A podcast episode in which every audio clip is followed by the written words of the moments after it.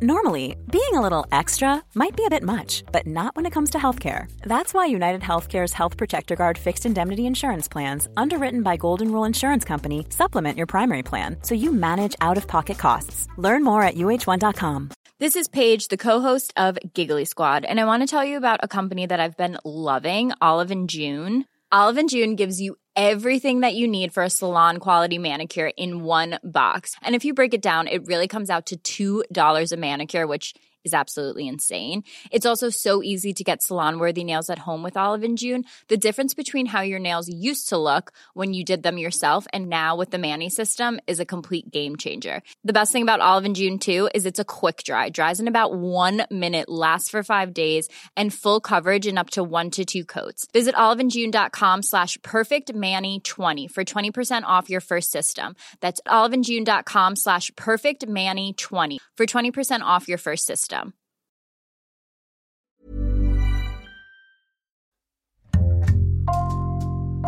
Bonjour, c'est Jules Lavie pour Code Source, le podcast d'actualité du Parisien.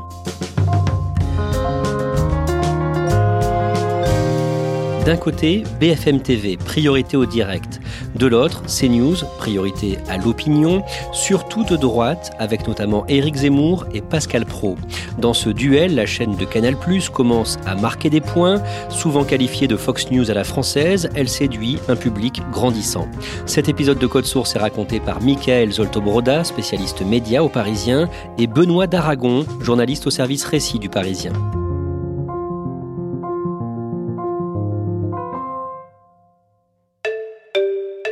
Michael Zoltobroda, le mardi 4 mai, vous tweetez une information qui va être très commentée dans les heures qui suivent. Il est 11h, Breaking News, on a les audiences de BFM et CNews. Et pour la première fois, CNews passe devant à 2,7% de part de marché contre 2,5% pour BFM. C'est historique, c'est une claque euh, pour BFM, c'est une grande victoire pour CNews euh, qui a la banane ce jour-là. Quelles sont les réactions à CNews? On sifflote dans les couloirs, euh, il y a une joie qui est palpable, il y a le directeur de la rédaction et, qui envoie un message à ses troupes en, en les félicitant, en ajoutant 4 points d'exclamation pour montrer à quel point c'est un jour important dans, dans la vie de cette chaîne. Qu'est-ce qui fait le succès de CNews? CNews, c'est des débats, des débats d'opinion du matin au soir, et euh, c'est marteler euh, des thèmes.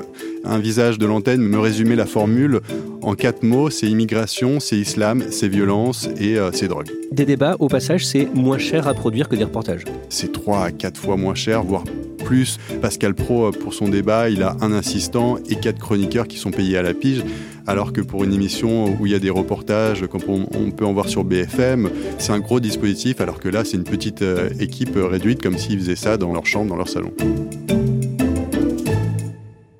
Michael Zoltobroda, Benoît d'Aragon, vous allez nous raconter comment CNews a réussi à doubler BFM Télé dans le match des chaînes d'infos en continu. CNews s'appelait au départ e-Télévision, une chaîne lancée en 1999 pour concurrencer LCI, créée elle cinq ans plus tôt. Mais pendant longtemps, e-Télévision, devenue e-Télé, va avoir du mal à percer, d'autant qu'en 2005, Benoît d'Aragon arrive une nouvelle concurrente. Oui, en 2005, VFM TV voit le jour. C'est une toute nouvelle chaîne qui vient juste d'exister. Donc, iTélé se dit, bien sûr, nous, on existe déjà depuis 99. On va devenir la première chaîne info de France. BFM TV va s'imposer grâce à son ton, grâce déjà à sa priorité au direct. Et en fait, pendant des années, iTélé ne va pas faire le poids face à BFM TV. C'est sur iTélé, dans les années 2000, qu'Éric Zemmour commence à se faire remarquer comme débatteur. Oui, une des premières émissions qui est créée sur euh, iTélé, c'est Ça se dispute, qui a été présentée par euh, plein de présentateurs, euh, comme Léa Salamé par exemple, ou Victor Robert.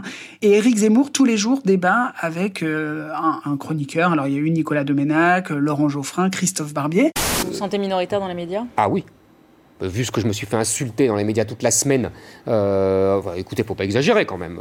Et c'est évident que je suis minoritaire dans les médias, mais je m'en moque. Je pense que les médias sont eux-mêmes ultra minoritaires et ultra haïs par le peuple français. Et en fait, c'est comme ça qu'il va se faire remarquer. C'est par se dispute qu'il va s'imposer comme un des visages de la droite française, un homme assez iconoclaste qui a des idées très à droite et euh, qui est un excellent débatteur. En décembre 2014, Éric Zemmour est renvoyé d'ITélé pour des propos polémiques sur l'islam en France et ce renvoi ne plaît pas à Vincent Bolloré, le patron de Vivendi, la maison mère d'ITélé. Oui, il fait savoir au directeur de la rédaction d'ITélé qu'il aurait aimé être consulté euh, avant ce renvoi et que lui s'y serait opposé, même si la rédaction d'ITélé apprécie euh, le départ d'Éric Zemmour suite à ses propos propos euh, très polémiques. Qui est Vincent Bolloré? Vincent Bolloré, c'est un industriel breton qui est héritier d'une papeterie familiale. Euh, Bolloré, son initial, le B, c'est le B de OCB, les papiers à rouler. Et Vincent Bolloré, quand il arrive à la tête des papeteries familiales, il les transforme complètement. Il va créer voilà les films qui entouraient les CD quand on les achetait en grande surface. Il devient très vite une des personnalités les plus riches de France. Il fait des, affaires, il possède des ports en Afrique, il fait un raid boursier sur TF1 et très vite on sent que les médias ça l'intéresse. Et c'est pour ça que quand la TNT est née, il tente l'aventure Direct 8, il propose de créer une chaîne tout en direct et contre toute attente, il décroche cette fameuse chaîne qui obtient le canal numéro 8. Le 3 septembre 2015, Vincent Bolloré, qui était déjà à la tête du conseil de surveillance de Vivendi, prend aussi la tête du conseil de surveillance de sa filiale, Canal+, et à partir de là, il va directement prendre en main l'entreprise. Il va faire un grand ménage. Il va commencer par Canal+, dont il n'aime pas du tout euh, la moquerie et l'irrévérence. Et donc il va commencer par supprimer le grand journal, où il y a trop d'humoristes à ses yeux. Il va reprendre en main les guignols de l'info en licenciant toutes les personnes qui écrivent les sketchs et en mettant une équipe à lui.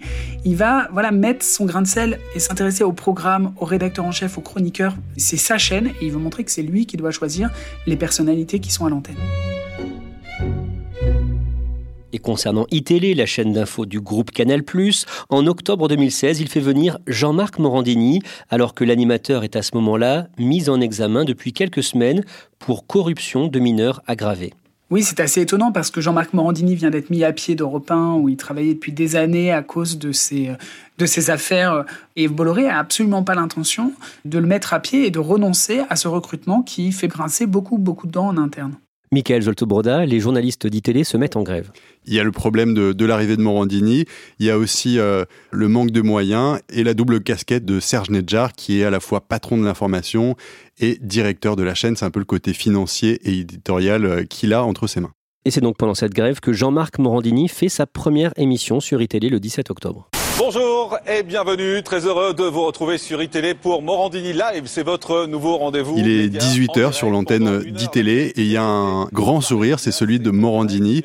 C'est une petite victoire pour lui euh, d'être à l'antenne alors qu'en en bas dans la rue, euh, il y a tous les salariés qui sont en grève. Lui, il savoure cette petite victoire d'être revenu sur le devant médiatique et il va ouvrir son émission par un sujet sur euh, New York Unité Spéciale qui est consacré au crime sexuel. On y voit un petit peu euh, une allusion à, sa vie, à ce qu'il est en train de vivre et d'ailleurs euh, il y en aura d'autres tout au long de l'émission. Finalement, la grève des journalistes d'ITélé va durer 31 jours, la plus longue grève dans l'audiovisuel français depuis 1968.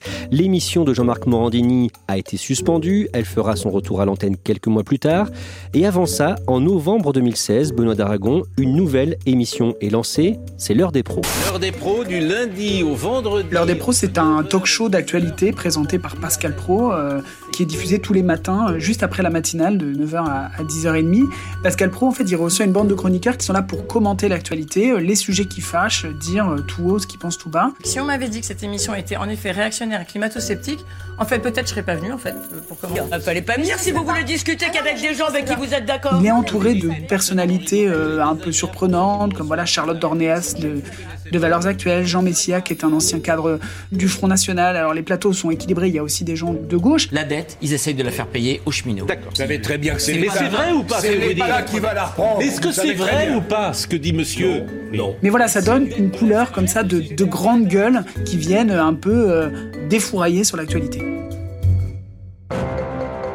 En 2017, le lundi 27 février, à 6h du matin, iTélé change de nom et devient CNews. Bonjour à tous, on est particulièrement ravis de vous retrouver ce matin sur CNews. C'est la première matinale CNews avec de nombreuses nouveautés, vous allez le voir.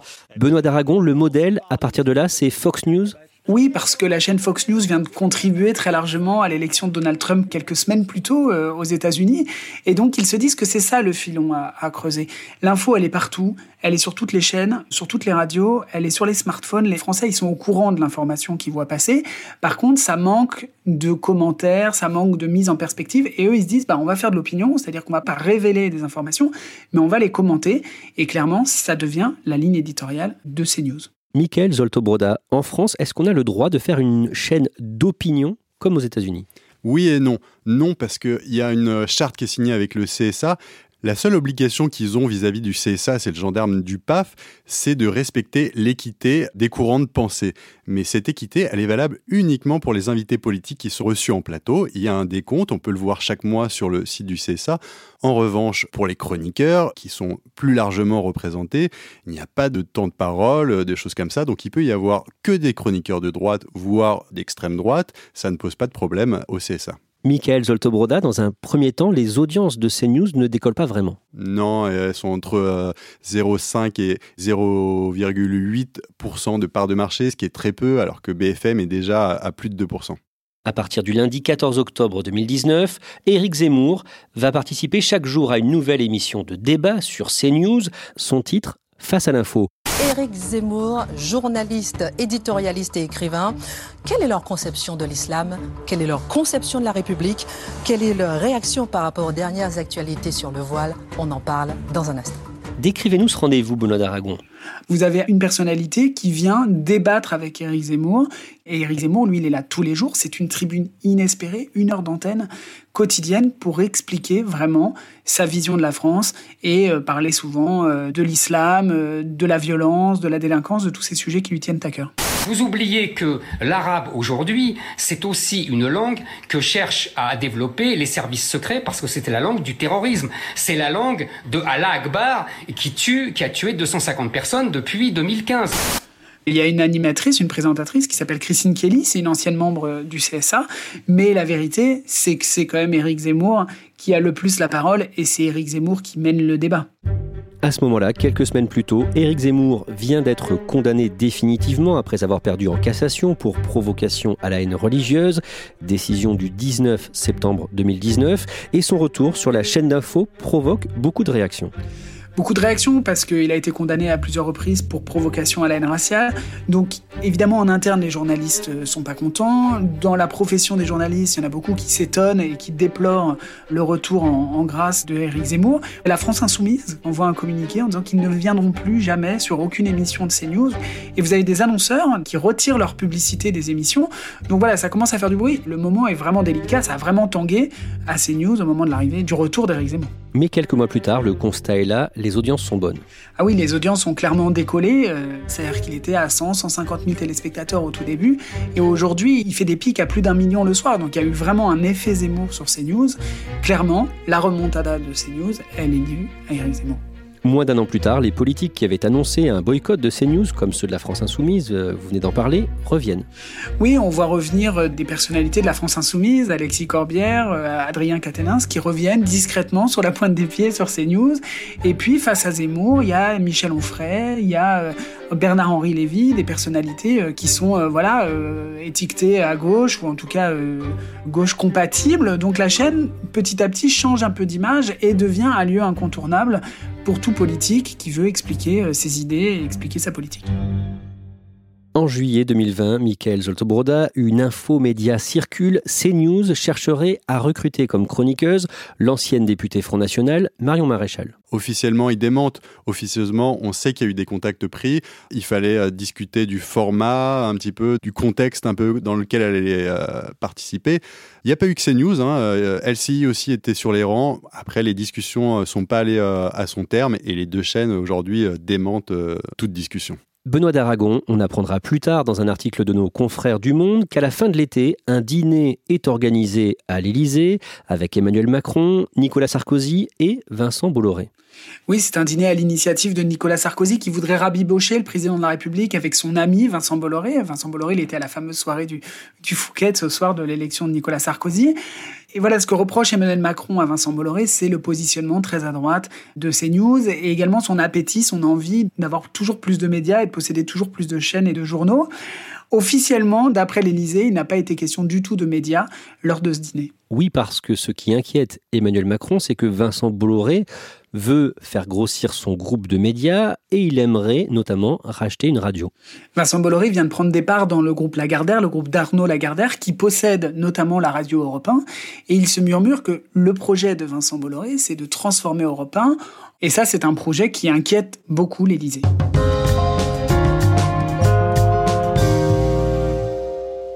Le vendredi 25 septembre, Éric Zemmour est condamné pour injure publique et provocation à la haine. Quelques jours plus tard, le mardi 29, le polémiste dérape à nouveau, cette fois-ci concernant les mineurs étrangers isolés en France, Michael Zotobroda. Bah, ces mineurs isolés euh, étrangers, il les qualifie de voleurs, d'assassins et même de violeurs et il ajoute tous, tous, tous. Il faut renverser la table. C'est-à-dire qu'il faut que ces jeunes, comme le reste de l'immigration, ne viennent plus tous. Pas tous. Tous, Christine, tous. Pourquoi? Mais parce qu'ils n'ont rien à faire ici, je vous le répète. Et s'ils sont souffrants Ils dans leur sont, pays ils sont, ils sont voleurs, ils sont assassins, ils sont violeurs, c'est tout ce qu'ils sont. Réaction tout de suite de, de Christine Kelly, que certains jugeront un petit peu euh, timide.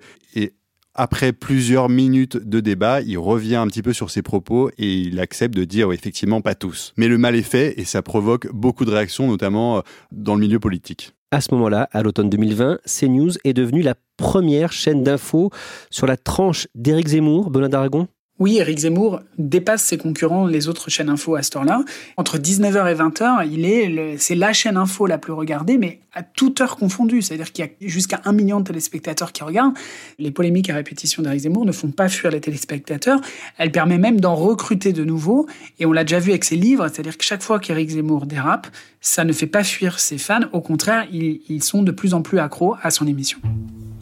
On avance dans le temps et on en arrive à ce printemps 2021. Michael Zoltobroda, le 18 mars, le CSA, le Conseil supérieur de l'audiovisuel, sanctionne CNews pour les propos d'Éric Zemmour sur les mineurs isolés. Il leur afflige une amende, une amende record pour CNews de 200 000 euros. Le CSA explique cette sanction parce que c'est une récidive. Il y a eu déjà une mise en demeure pour euh, d'autres propos d'Éric Zemmour euh, quelques mois plus tôt. Et puis surtout, l'émission n'est pas en direct.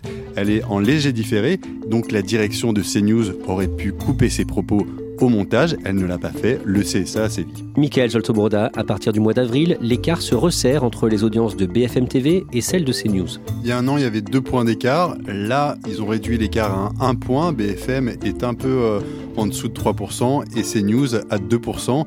Et on voit vraiment qu'il y a une tendance à la hausse du côté de CNews. On sait pourquoi ça se resserre? CNews est dans la tendance, on parle beaucoup de cette chaîne, en bien comme en mal, elle laisse personne indifférent, on la moque aussi, elle est caricaturée, c'est aussi le signe de son succès et qu'elle vient vraiment au cœur du débat, euh, les gens viennent voir euh, ce qui s'y passe. C'est une chaîne qui laisse pas indifférent. Et quand il n'y a pas beaucoup d'actualité, là où BFM TV va avoir tendance à meubler sur une actualité qui n'est pas très intéressante, en fait, à CNews, bah, il y a toujours des prises de position, il y a toujours du vacarme, et ça, ça marche. Benoît d'Aragon, Pascal Pro, par exemple, dans son émission, c'est toujours du spectacle? Pascal Pro, il invective ses chroniqueurs, il parle avec eux, il, il les interrompt, il peut se mettre en colère. Mais Caroline Mais c'est insupportable, enfin, votre attitude. Mais enfin, ça va pas. Mais c'est juste insupportable. Arrêtez. Camomille.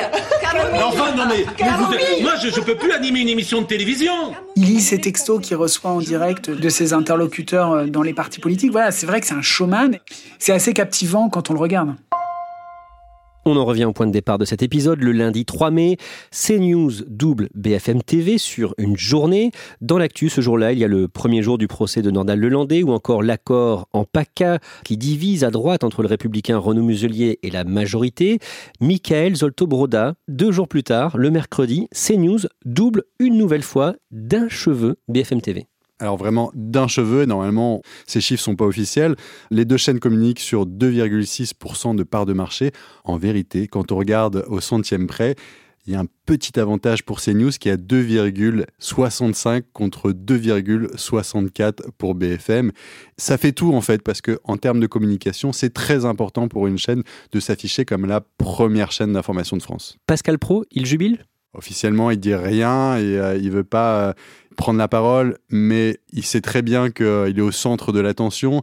D'ailleurs, il parle d'une une potentielle qu'il pourrait faire pour TV Magazine. C'est un des plus gros magazines télé.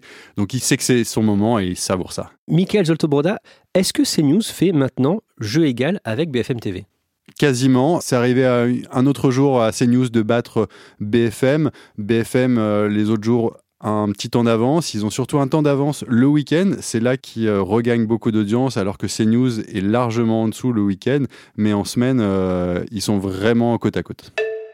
Benoît d'Aragon, est-ce que Vincent Bolloré ambitionne toujours de prendre le contrôle d'Europe 1 Officiellement non. Fin avril, il a signé un accord avec Arnaud Lagardère où il s'engage à ne pas toucher au groupe Lagardère d'ici 2026. Mais euh, en coulisses, tout le monde doute qu'il respectera sa parole. Et d'ailleurs, ça a donné lieu à un échange chez Laurent Ruquier sur France 2 le samedi 8 mai entre la journaliste d'Europe 1 Pascal Clark et Pascal Pro. Oui, Pascal Clark, qui travaille tous les week-ends sur Europe 1, euh, a croisé le fer avec les autres invités. C'était une spéciale radio, il y avait que des animateurs radio autour de la table de Laurent Ruquier. Ce serait pas une bonne nouvelle que Bolloré rachète Europe 1, permettez-moi de le dire. Donc je pense que c'est le moment où il faut soutenir Europe 1 et pas s'en moquer. Ce voilà. pas forcément une mauvaise non plus. ça y est, voilà. Ah, je sens qu'on va rentrer dans un débat compliqué. Si vous me permettez, ce ne serait pas forcément non plus. Ce ne serait pas, ce serait pas non plus forcément une mauvaise. C'est ce que je veux dire. Ça serait même... Le calumet, je joue le calumet de la paix. Pascal Pro était évidemment gêné en disant que ce serait pas forcément une mauvaise nouvelle pour les auditeurs si la radio euh, changeait radicalement de ligne éditoriale. Benoît d'Aragon, l'idée de Vincent Bolloré serait d'avoir une radio pour faire la même chose avec la même tonalité que CNews, c'est ça? Oui, il aimerait bien avoir une radio pour faire CNews Radio en quelque sorte, faire ce qu'il a fait avec euh, iTélé, le faire avec une radio. Et là, il a deux options, soit Europe 1 puisqu'il a des parts dans le groupe Lagardère, soit RTL qui est en ce moment à vendre comme tout le groupe M6. Et là, il se murmure que Vincent Bolloré fait partie des acheteurs potentiels et qu'en ce moment, il y a des grandes tractations entre plusieurs groupes européens pour prendre le contrôle du groupe M6 et donc de la radio RTL.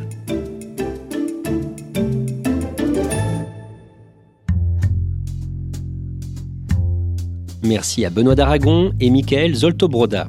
Cet épisode a été produit par Marion Botorel, Thibault Lambert et Salomé Robles. Réalisation Julien Moncouquiole.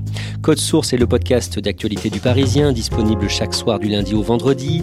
Pour ne rater aucun épisode, abonnez-vous sur Apple Podcast, Google Podcast ou encore Podcast Addict.